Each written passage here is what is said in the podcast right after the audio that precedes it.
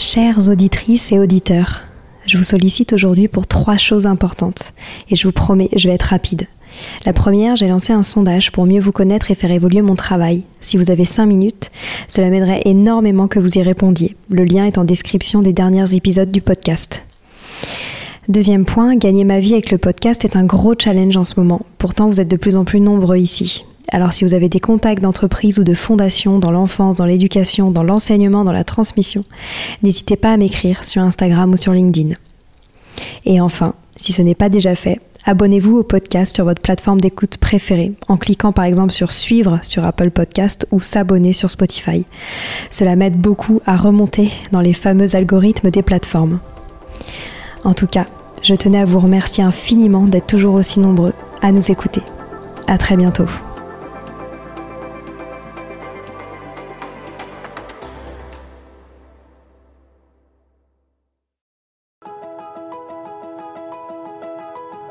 Bonjour à tous, ici Stéphanie, c'est moi, et Sylvie Descleb pour un nouvel épisode du podcast Les adultes de demain. Les adultes de demain, c'est un échange autour de l'éducation et la parentalité pour éduquer autrement. C'est aussi un livre qui s'intitule Offrir le meilleur aux enfants aux éditions Atier. Vous trouverez le lien sur notre compte Instagram et sur notre site internet lesadultesdedemain.com.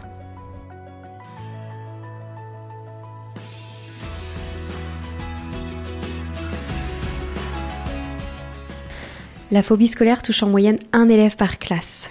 Ce mot, caractéristique des données inquiétantes sur la santé mentale des jeunes, est encore trop méconnu.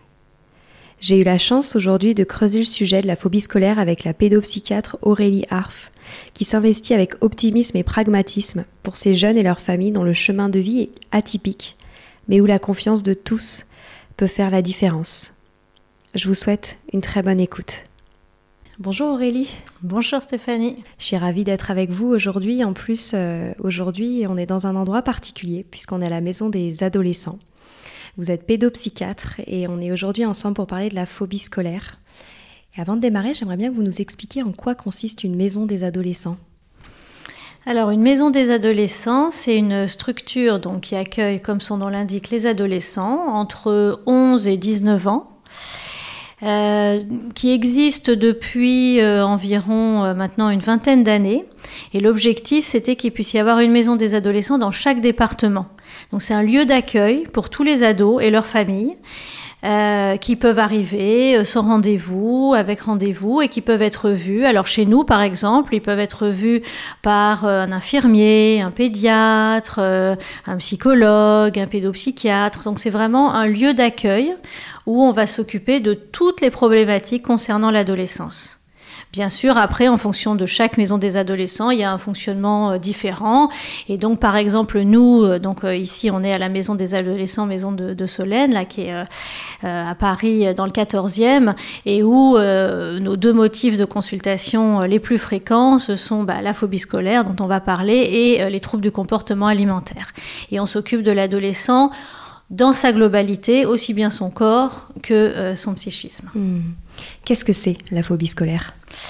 Alors, grande question, hein, je vais, on va essayer de prendre le temps d'y répondre progressivement. La phobie scolaire, alors si on part de la définition hein, qu'on utilise euh, en France notamment, c'est euh, une peur irrationnelle d'aller à l'école, qui va se manifester par des réactions d'anxiété, notamment quand on essaie de forcer l'enfant à y aller.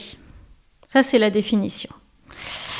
Euh, après, euh, si on reprend un petit peu euh, l'historique, on a distingué la phobie scolaire, qu'on appelle aussi d'ailleurs refus scolaire anxieux, de l'école buissonnière puisque en fait historiquement on distinguait les enfants qui euh, avaient pas envie d'aller à l'école, qui avaient envie d'aller faire autre chose, qui séchaient les cours comme on disait, hein, euh, d'enfants qui eux n'arrivaient pas à aller à l'école parce qu'ils étaient trop anxieux.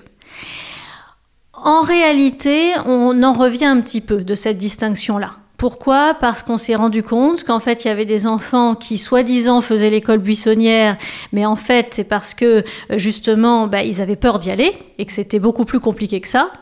Et on s'est aussi rendu compte qu'il y avait des différences en fonction du milieu socio-économique. C'est-à-dire que bah, les enfants euh, qui venaient d'un milieu peut-être moins favorisé, on avait plus tendance à dire qu'ils séchaient et puis les enfants qui venaient d'un milieu plus favorisé, qu'ils étaient euh, en, phobie scolaire, ce qui a une grosse importance puisque bien sûr les réponses apportées sont pas les mêmes. Voilà, donc on en revient quand même hein, de cette question euh, phobie scolaire, euh, école buissonnière. Est-ce qu'il y a plus de phobie scolaire aujourd'hui? Alors, j'allais dire, bien sûr. Hein. Alors, peut-être qu'avant, bon, on les, on les repérait moins aussi, hein, mais quand même, euh, on constate une euh, véritable explosion du nombre de phobies scolaires depuis euh, une quinzaine d'années. pour vous préciser les choses, actuellement, on dit qu'il y a au moins un enfant par classe en phobie scolaire, ce qui est énorme. Énorme. Énorme. Hein. Euh, et les chiffres sont euh, probablement euh, sous-estimés, puisqu'on n'a pas non plus de moyens complètement fiables et rigoureux de, de, quantifier tout ça. Mais le chiffre de au moins un élève par classe interpelle évidemment beaucoup. Et ça touche surtout les adolescents ou est-ce que ça touche aussi des enfants plus jeunes? Ça touche tous les âges. Après, je dirais que euh, on ne peut pas forcer un adolescent à aller à l'école. On peut peut-être un peu plus forcer un enfant à aller à l'école. Donc les manifestations ne vont pas être les mêmes. Euh, on dit que les pics de fréquence de la phobie scolaire, c'est au moment des euh, grands changements, c'est-à-dire l'entrée en sixième et euh, l'entrée au lycée. Euh, néanmoins, on constate, euh, nous, très clairement, et l'ensemble des professionnels confirment ça, que les enfants sont de plus en plus jeunes. C'est-à-dire qu'avant, on avait beaucoup plus de justement de fin de collège, lycée, et on a maintenant de plus en plus de petits, c'est-à-dire dès l'entrée en sixième, qui n'arrivent plus à aller à l'école. Vous parliez tout à l'heure euh, des catégories socio-professionnelles. Est-ce qu'il y a un lien, une corrélation entre le niveau social des enfants et euh, le fait d'être en phobie scolaire? Ou pas du tout, ça touche tous les milieux? Alors pour le coup, la phobie scolaire, euh, on pourrait dire c'est très égalitaire, c'est-à-dire que ça touche tous les milieux et ça touche aussi bien les garçons que les filles. Donc là, on est vraiment sur euh, un, phénomène euh, qui ne concerne pas du tout, euh, par exemple, plus des écoles enfin, élitistes ou avec des milieux plus, plus favorisés. C'est vraiment, ça concerne absolument tous les milieux socio-économiques, ça concerne toutes les classes socio-professionnelles. Hmm. Comment est-ce que ça se manifeste, une phobie scolaire chez un jeune? Alors il faut effectivement être assez euh, vigilant puisque au début ça va souvent se manifester de façon un petit peu, euh, un petit peu cachée. Et là, j'en reviens. Alors, c'est vrai que, comme je vous disais au début, euh, on s'occupe de l'adolescent, aussi du, du, corps des adolescents. Et pourquoi j'insiste là-dessus? Parce que au début, ça peut aussi passer par le corps. Euh, qu'est-ce que je veux dire par là? Bah, Ça va être des enfants qui euh, vont avoir mal au ventre, euh, ou envie de vomir, ou qui vont faire des vertiges, parfois même des malaises, mal à la tête, trop fatigué. et donc c'est vrai qu'au début, bah, c'est pas si simple de savoir aussi de quoi il s'agit puisque les manifestations peuvent vraiment passer euh, par le corps et que souvent ça va quand même mieux pendant les vacances. Euh, c'est la situation un petit peu euh, typique, c'est, vous savez, c'est ces courbes, c'est-à-dire bah, au moment de la rentrée de septembre, et puis après à chaque rentrée scolaire, eh bien, il y a les, douleurs, les manifestations par le corps qui vont augmenter avec un pic la veille de la rentrée. voilà, donc ça, il y a beaucoup de familles, bien sûr, qui connaissent ça. Hein, mais là, ça peut aller jusqu'au fait de ne pas pouvoir y aller tellement, tellement ça fait mal, quoi. Euh, voilà, donc, donc ça c'est le côté, euh, le côté, j'allais dire, du, corps, de comment ça peut, euh, comment ça peut se manifester. Et après, il faut aussi dire que les, présentations ou les tableaux cliniques sont assez variés. c'est-à-dire, alors déjà sur le plan quand même des notes, hein, c'est pas du tout des enfants qui vont être particulièrement en difficulté scolaire. Euh, ce sont souvent des enfants qui ont un niveau tout à fait euh, bon euh, sur le plan scolaire. et il n'y a pas du tout d'ailleurs forcément d'effondrement des notes. C'est-à-dire ça peut tout à fait être des enfants qui maintiennent, euh, euh, au départ, euh, beaucoup en luttant d'ailleurs, hein, mais qui, voilà, qui, maintiennent comme ça la scolarité, les notes, les résultats. et ce sont pas d'ailleurs d'enfants qui ont des, des, troubles des apprentissages, forcément, hein, du tout. Hein. la grande majorité n'en ont pas du tout.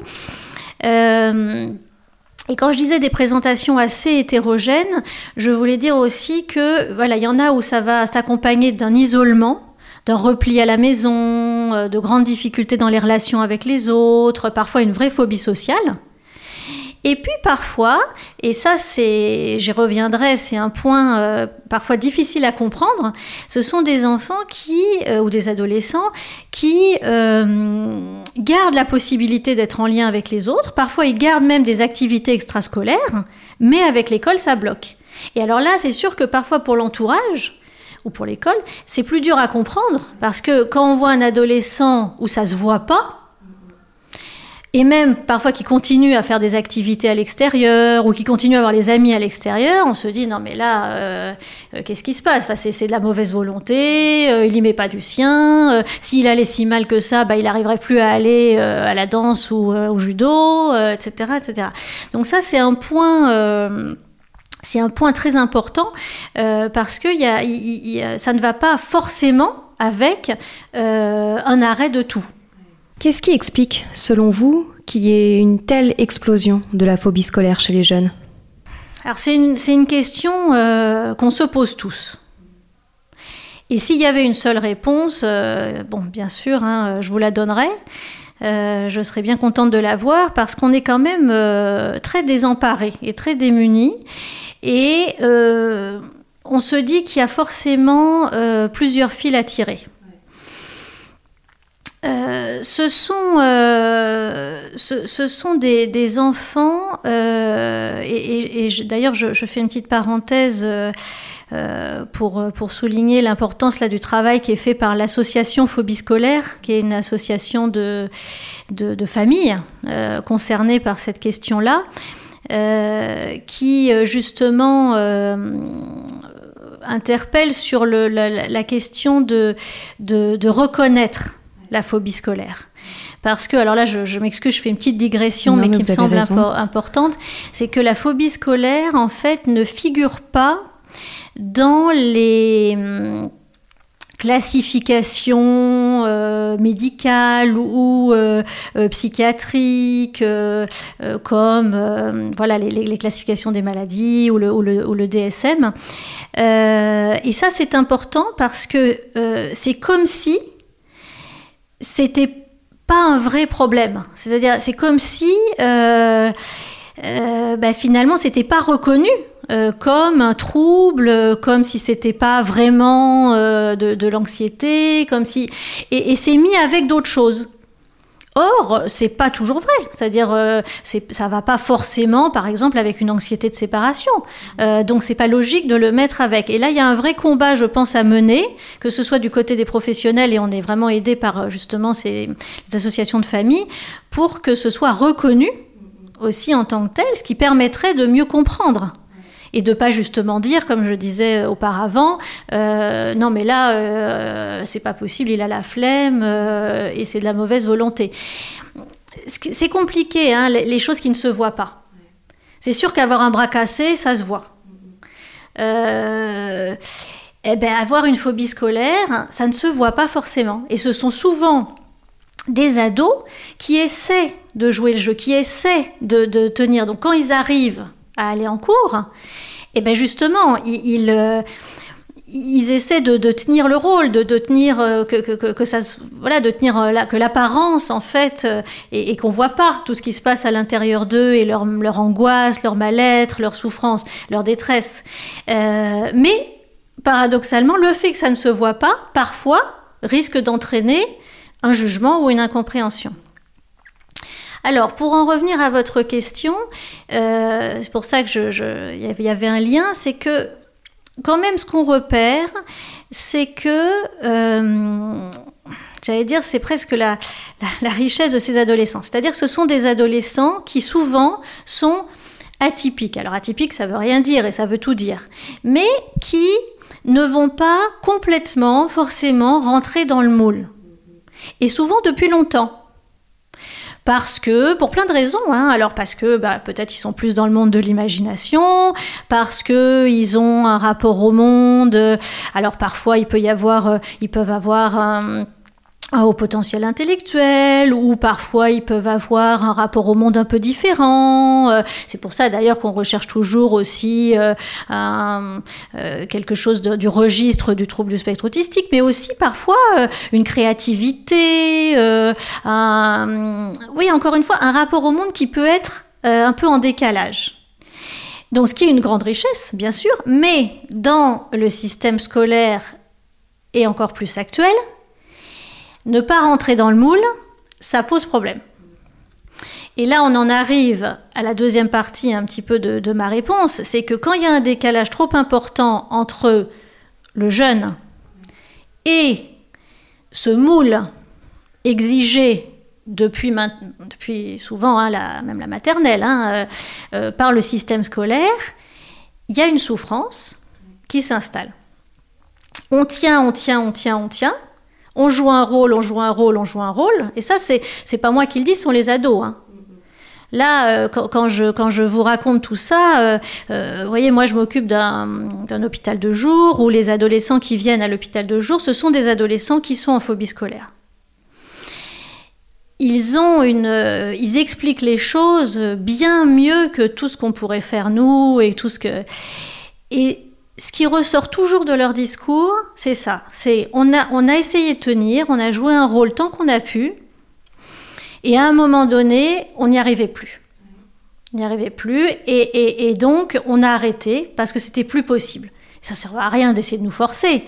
On n'y arrivait plus.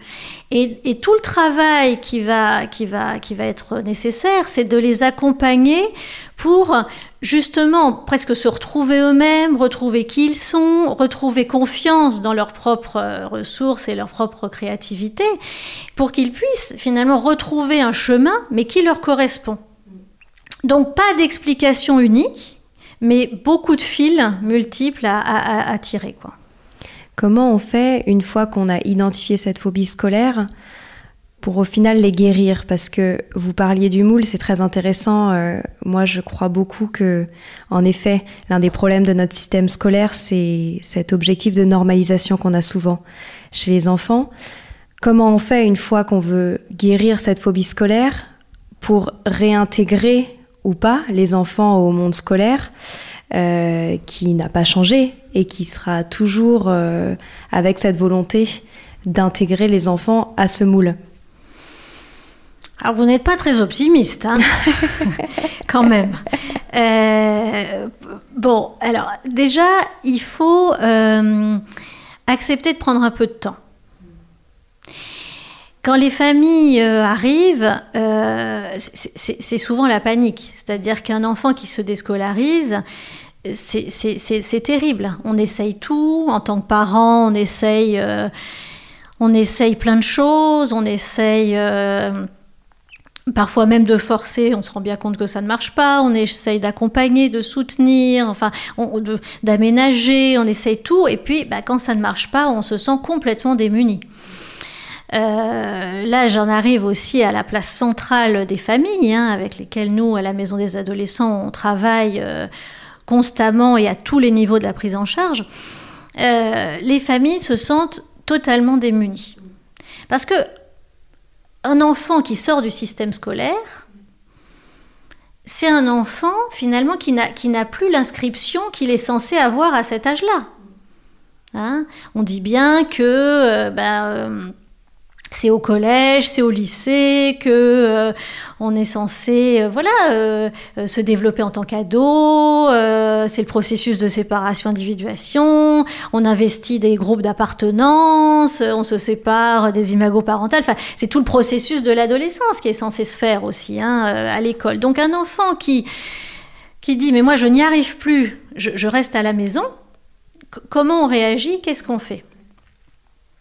Donc accepter de prendre le temps, c'est pas du tout minimiser le problème, hein, mais c'est expliquer aux familles, voilà, là il va falloir un, petit peu euh, euh, prendre le temps de, comprendre, parce que là le fait qu'ils n'arrivent plus à aller à l'école, souvent ça a commencé bien avant, avec parfois des moments d'absentéisme, de, encore une fois de la, un mal-être, euh, bon. Donc, il faut arriver à se poser, à prendre le temps et à mettre en place un, vrai accompagnement qui va être multiple. Alors, quand je disais on travaille avec les familles, ce sont vraiment les familles qui sont au cœur de la prise en charge. Ce sont les familles qui connaissent le mieux l'adolescent, ce sont les familles euh, euh, qui vont euh, élaborer les différentes stratégies possibles, qu'est-ce qui marche, qu'est-ce qui marche pas, comment on réagit aussi en tant que parent.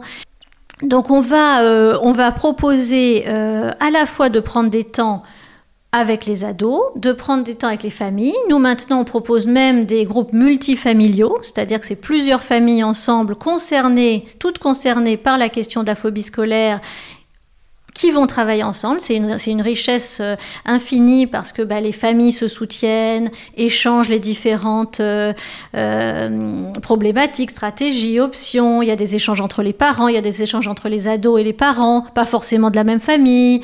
les parents entendent aussi tout ce que disent les adolescents. Donc il faut accompagner les adolescents, il faut accompagner les familles et puis il faut travailler avec l'école. Alors quand je disais tout à l'heure que vous n'étiez pas très optimiste, Bon, je pense qu'il y a, beaucoup à faire. Il y a beaucoup à faire. Euh, nous, on est très en lien avec les écoles et on se rend compte que les, professeurs sont très démunis par rapport à ces questions. Ils comprennent pas. Ils ont un élève euh, qu'ils voient, qui disparaît.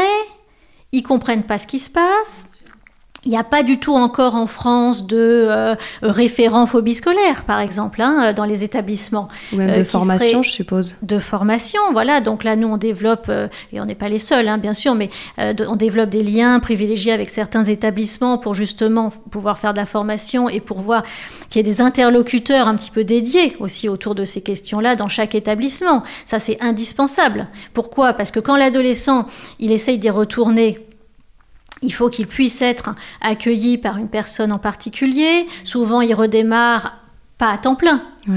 Donc, si on redémarre à temps partiel, il faut que les gens soient au courant. Bien sûr. Euh, qu'ils ne disent pas, bah alors, euh, pourquoi tu viens à ce cours-là et à tel autre? Donc, il faut, il faut un référent sur mm. place. Hein. Donc, c'est le travail avec l'école est, fondamental.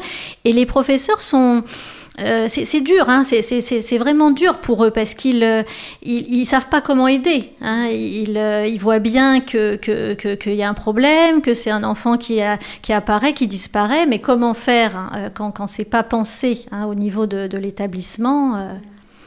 Donc il y a beaucoup de choses qui commencent à se mettre en place autour du harcèlement. Sur la phobie scolaire, même si parfois c'est lié, euh, c'est pas encore euh, organisé en tant que tel. Alors qu'il faudrait vraiment un référent sur ces questions-là dans chaque établissement au moins. J'ai parlé du harcèlement, bien sûr, parce que c'est aussi quelque chose euh, qu'on cherche systématiquement. Dans une grande enquête qui a été menée justement en partenariat avec l'association Phobie scolaire, les familles, donc dans les entretiens, hein, euh, ce qui remontait dans les, questionnaires remplis par les familles, c'est qu'il y avait quand même pas loin de la moitié des situations de phobie scolaire où il y avait eu à un moment ou à un autre dans la scolarité de l'enfant euh, un épisode de harcèlement. Donc c'est quelque chose qui est euh, non seulement à ne pas minimiser, mais qui est à, rechercher systématiquement et à comprendre aussi ce qui s'est passé, à le prendre en compte, euh, bien sûr, dans, cette peur liée à l'école. Mm, mm. Peut-être que si je suis pas très optimiste, c'est parce qu'il me manque aussi certains éléments sur la phobie scolaire. Est-ce que dans la majorité des cas, les jeunes et les enfants arrivent à retourner dans le même établissement dans lequel ils étaient. Ah, alors au début j'ai pensé que vous alliez dire euh, qu'est-ce qu'ils deviennent après avoir traversé la, phobie scolaire. Euh, parce que si ça avait été cette question-là, euh, effectivement ça aide à rester optimiste. Parce que les, les ados moi, je, suis toujours, je, me répète, mais je suis toujours tellement frappée par leur, euh, leur, créativité. Ils prennent jamais le chemin qu'on attend. Et leur force. Mais, mais, ils, mais, mais, ils, en prennent, ils en prennent un. Alors, alors c'est vrai que c'est vrai que parfois, enfin, ça va pas être toujours. Euh, c'est ce que je dis, un, chemin euh, tout droit, mhm. linéaire. Euh, euh, ça va être, vous savez, comme ces petits chemins bah, escarpés où on fait des détours, où parfois on s'arrête, ce qui explore. c'est vrai, donc ce sont des chemins probablement plus intéressants, plus difficiles aussi. mais ils retrouvent un chemin.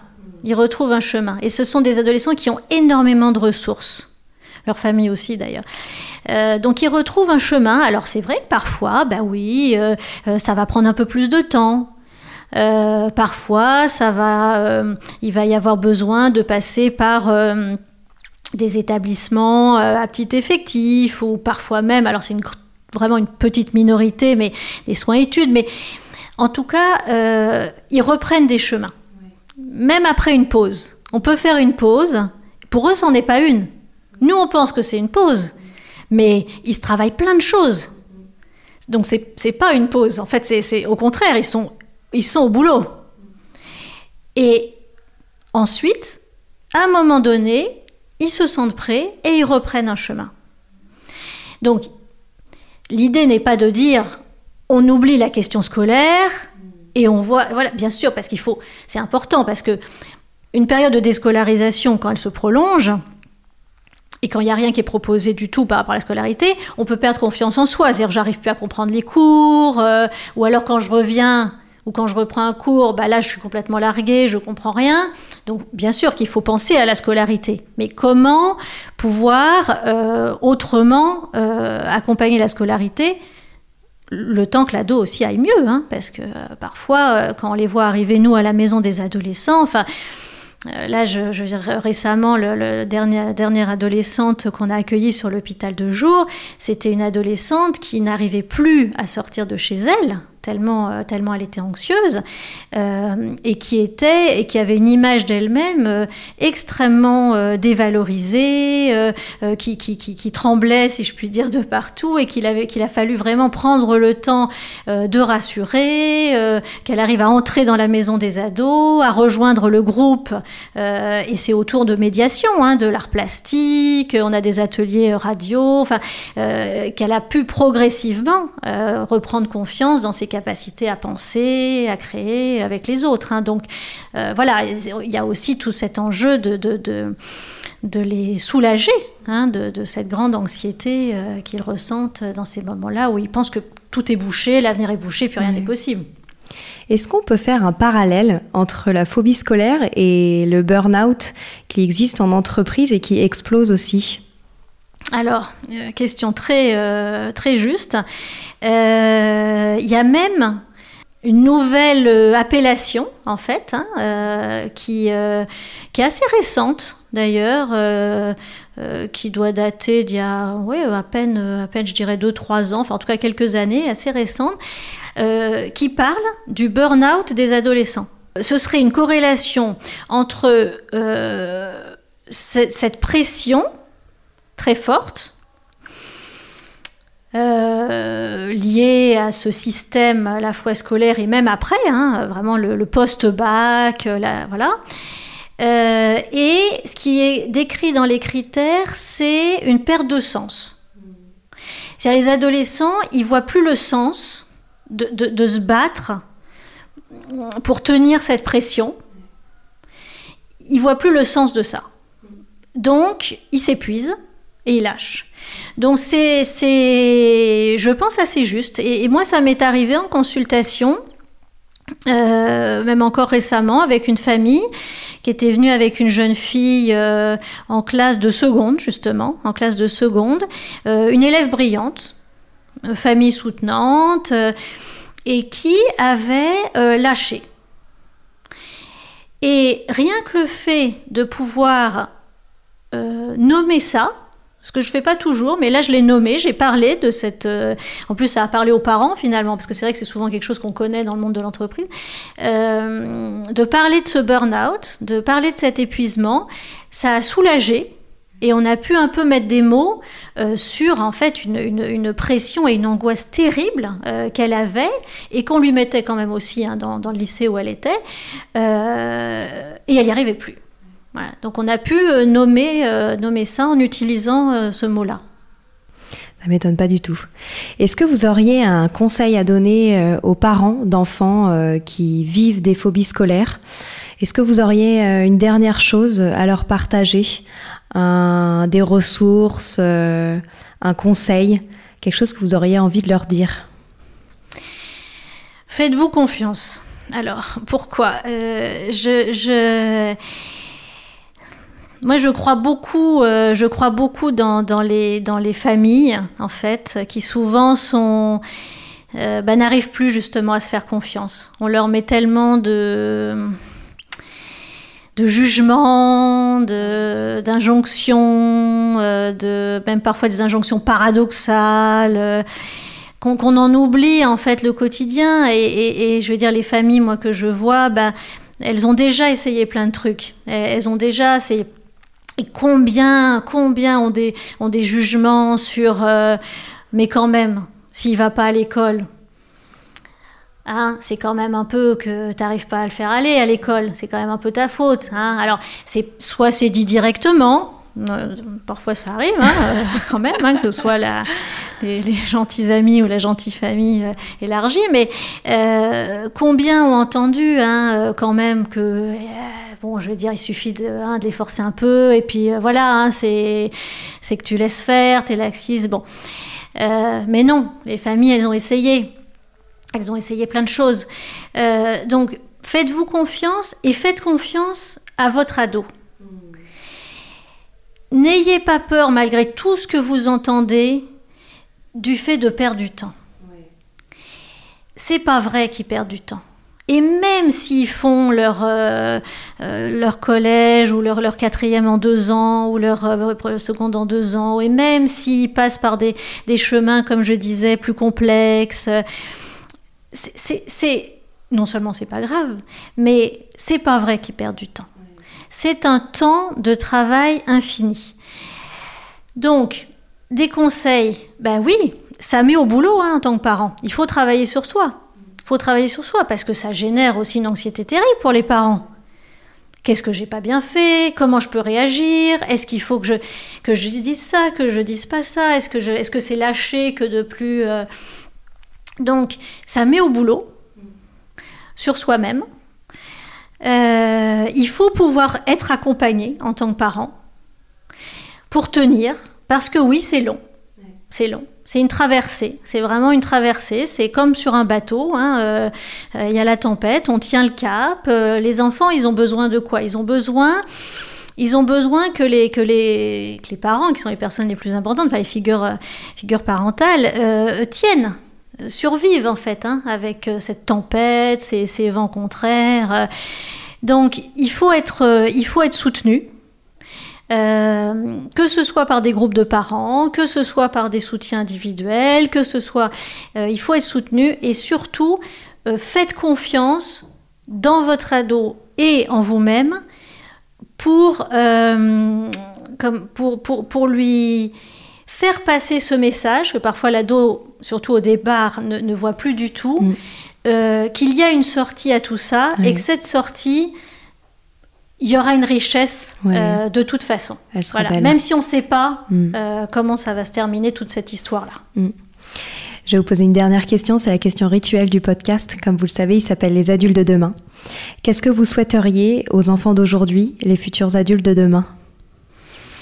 Oula, comme ça, sans réfléchir, Comme ça. on une colle. Ben, ce que je leur souhaiterais, euh, c'est de, de, hum,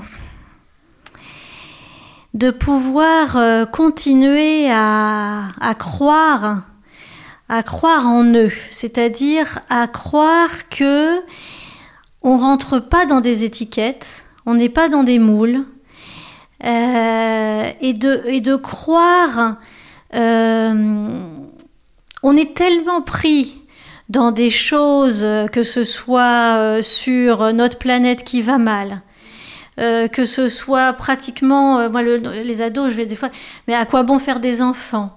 Enfin, c'est- moi à chaque fois que j'entends ça chez un ado, euh, c'est, pour moi c'est terrible, c'est terrible parce que s'il y a une chose dans laquelle je crois, c'est la parentalité et c'est ce qu'on peut transmettre à ses enfants et aux enfants des autres. Enfin, c'est surtout ça, c'est cette transmission intergénérationnelle. Ça, c'est vraiment ce en quoi je crois. Donc, croyez en vous pour continuer la chaîne de transmission. La transmission transgénérationnelle, c'est ce qui nous construit, c'est ce qui nous, euh, ce qui nous habite, c'est ce qui fait que ça se prolonge. Donc, de, de, de pouvoir résister contre cette parole tellement inquiétante, tellement angoissante et qui bloque tout. Super, Eh ben, merci infiniment. On n'a pas encore évoqué votre livre qui, qui parle de la phobie scolaire. Je mettrai les ressources et les liens en description du podcast. Euh, Ce livre est extrêmement bien réalisé pour en savoir plus sur la phobie scolaire et pour vous accompagner si vous êtes euh, confronté à ce cas euh, dans votre famille ou même dans votre classe pour les enseignants qui nous écoutent. Merci infiniment Aurélie pour votre temps. Merci à vous. Voilà, c'est fini pour aujourd'hui. On espère que cet épisode vous a plu. Avant de se quitter, on a quand même besoin de vous. Si après avoir écouté cet exposé, vous ressortez avec plein d'idées pour apporter le meilleur aux enfants, n'oubliez pas de nous laisser 5 étoiles et un petit commentaire sur Apple Podcast, sur iTunes ou toute autre plateforme d'écoute de podcast. Cela nous aidera à mieux ressortir et surtout à nous motiver pour continuer cette aventure ensemble. Si vous avez des suggestions, des idées de thèmes, des questions à poser, n'hésitez pas à nous contacter sur les réseaux sociaux, Instagram ou LinkedIn, en tapant Les adultes de demain. Nous serions ravis d'échanger avec vous. Si vous souhaitez en savoir davantage sur Sylvie, je vous invite vraiment à aller voir son blog sylvidesclés.com ou à la suivre sur Instagram en allant sur son profil sylvidesc, D-E-S-C, tiré du bas, Montessori. Enfin, si vous souhaitez en savoir plus sur le calendrier des prochaines formations Montessori, rendez-vous sur www.apprendre-montessori.fr.